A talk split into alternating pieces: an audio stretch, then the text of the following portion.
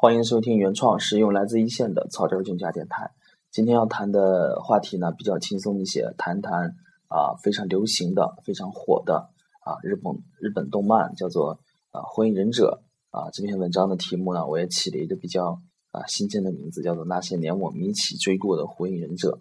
那么为什么呃突然会谈到《火影忍者》呢？是因为前段时间看了一个网上的新闻，说这个连载了十五年的啊动漫《火影忍者》近日呢终于要完结了。那么说起来，我是怎么和这个《火影忍者》结缘的呢？啊，故事要从初中讲起啊。那个时候呢啊看的主要是连环画啊，就是漫画，这个《火影忍者》从漫画上看啊。那个时候呢呃其他的漫画也看，也看《七龙珠》。啊，也看一些其他的漫画，这个《火影忍者》也不是特别突出，而且当时呢，啊，这个有线电视上有一个视频点播的节目，啊，老有人打电话进去要点这个《火影忍者》，啊，其实一共就那么几集，我就来回看，来回看，啊，对这个《火影忍者》有大概的印象，啊，也没有那么着迷。在高中毕业的时候呢，啊，当时高考完了以后要去网报，我们就到这个学校里头呢，机房里头去，啊，成绩出来去网报这个大学。啊，当时呢，啊是给三天的时间，就是学校说你三天可以在机房里头，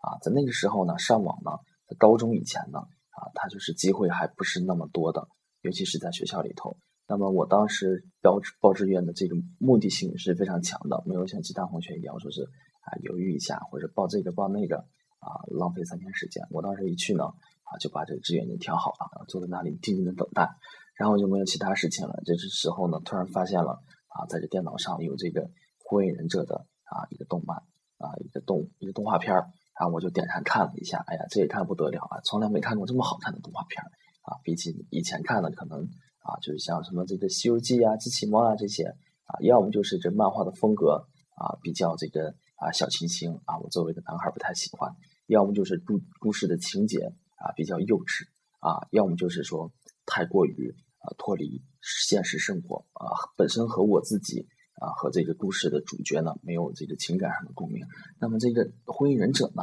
啊，不但是啊，这个动画的这个啊，这个画风比较好，而且剧情比较好。更重要的是呢，我作为一个刚高中毕业的一个小年轻呢，和这个故事的主人公呢，啊的情感上是有一定共鸣的。然后当时呢，就一下子就迷上了这部动画片，念念不忘。但是还是啊，没有找到很好的机会。啊，这个高中毕业报完这个志愿，然后就去了这个湖北上大学。然后上大学呢，啊，我干的第一件事儿啊，就是啊，赶紧跑到网吧去看这个动画片儿。因为以前高中的时候啊，基本是很少上网的，一下子大学相当于解放了。我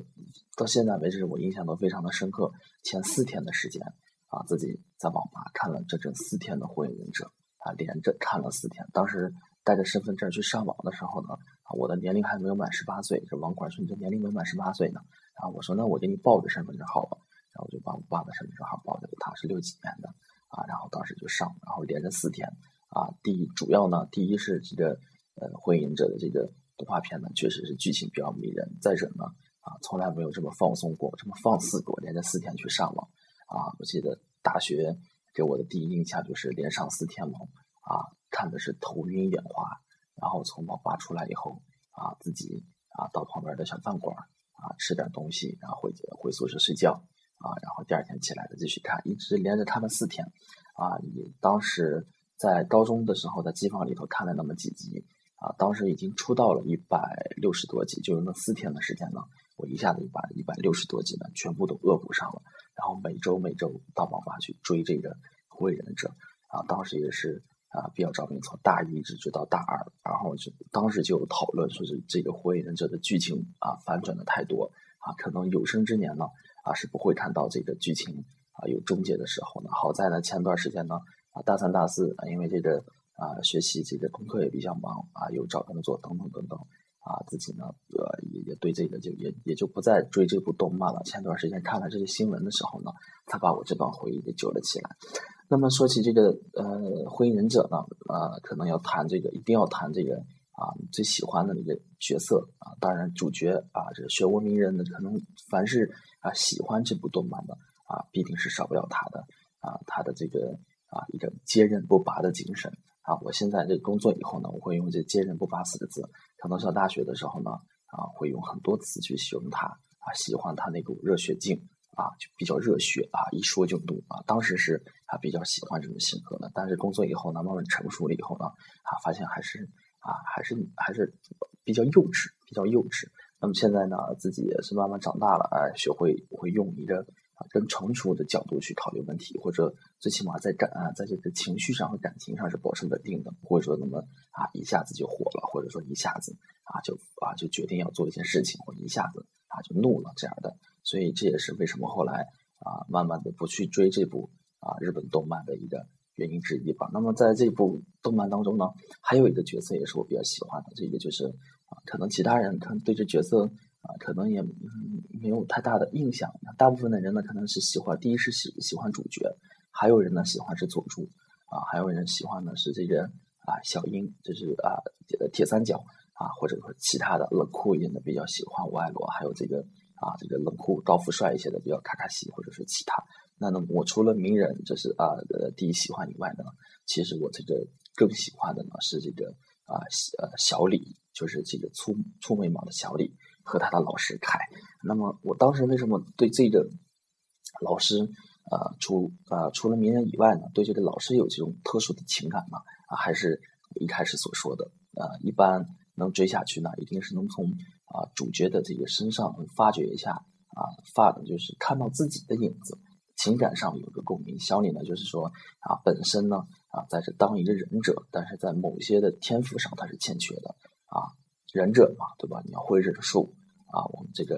啊会忍术是最基本的啊，幻术、忍术。那么这小李呢，本身就在这方面是非常欠缺的。那么他只会体术，那在别人认为呢，体术就是一个啊小儿科的东西。那么真正强大的忍者呢，啊，在把忍术是发挥到极致。忍术就是这种啊幻术或者是其他的这种啊，这个具体叫什么啊？时间那么长了，我也有些描述不清了。那么就是。啊，凭着一个体术、体术方面的他自己的努力呢，最终呢，他自己以及他的老师凯呢，做到了和这个卡卡西和鸣人一样的一个境界。啊，他说，我常记得这个小李说过一句话，说是勤奋努力也可以出天才的。那么我也时常自己鼓励自己，啊，我也在这承认本人天赋确实不怎么高，但是啊，在啊从啊从小学开始呢，啊，确实是通过这个勤奋呢，弥补了这个很多的不足，啊，为自己。找到了很多的自信心，尤其上大学，在这么一个动乱的这么一个啊过渡的阶段呢，啊，情绪不是很稳定，又处在这么一个变革的时期，有这样的一个精神偶像啊，去激励着自己啊，那个时候的啊，给自己的这个呃意义啊还是比较大的，所以呢，我对这个小李的这个。感情呢，要比这个漩涡鸣人呢更深一些。可能这么多年过去了啊，当年这个啊不成熟的、幼稚的漩涡鸣人已经渐渐离我远去了。但这个当年啊坚韧不拔、热血的小李呢，在我心中呢，还是啊仍旧啊有一分的地方啊。那么呃就是这样。可能这个现在呃各种各样的动画片是越来越多了，自己啊也是大学的时候有时间、有精力啊，有多余的这个。时间、精力啊，感情也比较充沛啊，也容易从这种动画片当中啊找到这种感觉，也容易吃力。那现在呢啊，没时间了，没精力了，也腾不出来很多时间去感慨人生了啊，可能就是啊一步一步朝前走了啊。那么，但是呢啊，那天突然看到这个新闻呢啊，又想起了我当年是如此痴迷这部剧呢啊，心中呢还是能泛起一阵涟漪的啊，所以呢，才有了今天啊这一个。啊，小小的电台节目，那些年我们一起追过的《火影忍者》啊，可能有些啊虎头呃题目比较大啊，但是论述起来比较短，有一些啊虎头蛇尾。那么这个呢，就大概的讲了一下我对这个《火影忍者》的一些啊一些啊我和他之间的一些小小的故事啊。那么这个就是这么多啊，今天就是一个非常休闲的啊一个非常轻松的一个小话题啊，全当是咱们说这个。专业的、职业的、业务方面的问题，呃，硬货中间的一个转折、一个过渡，啊，一个轻松一刻，啊，那么就是这么多，谢谢大家。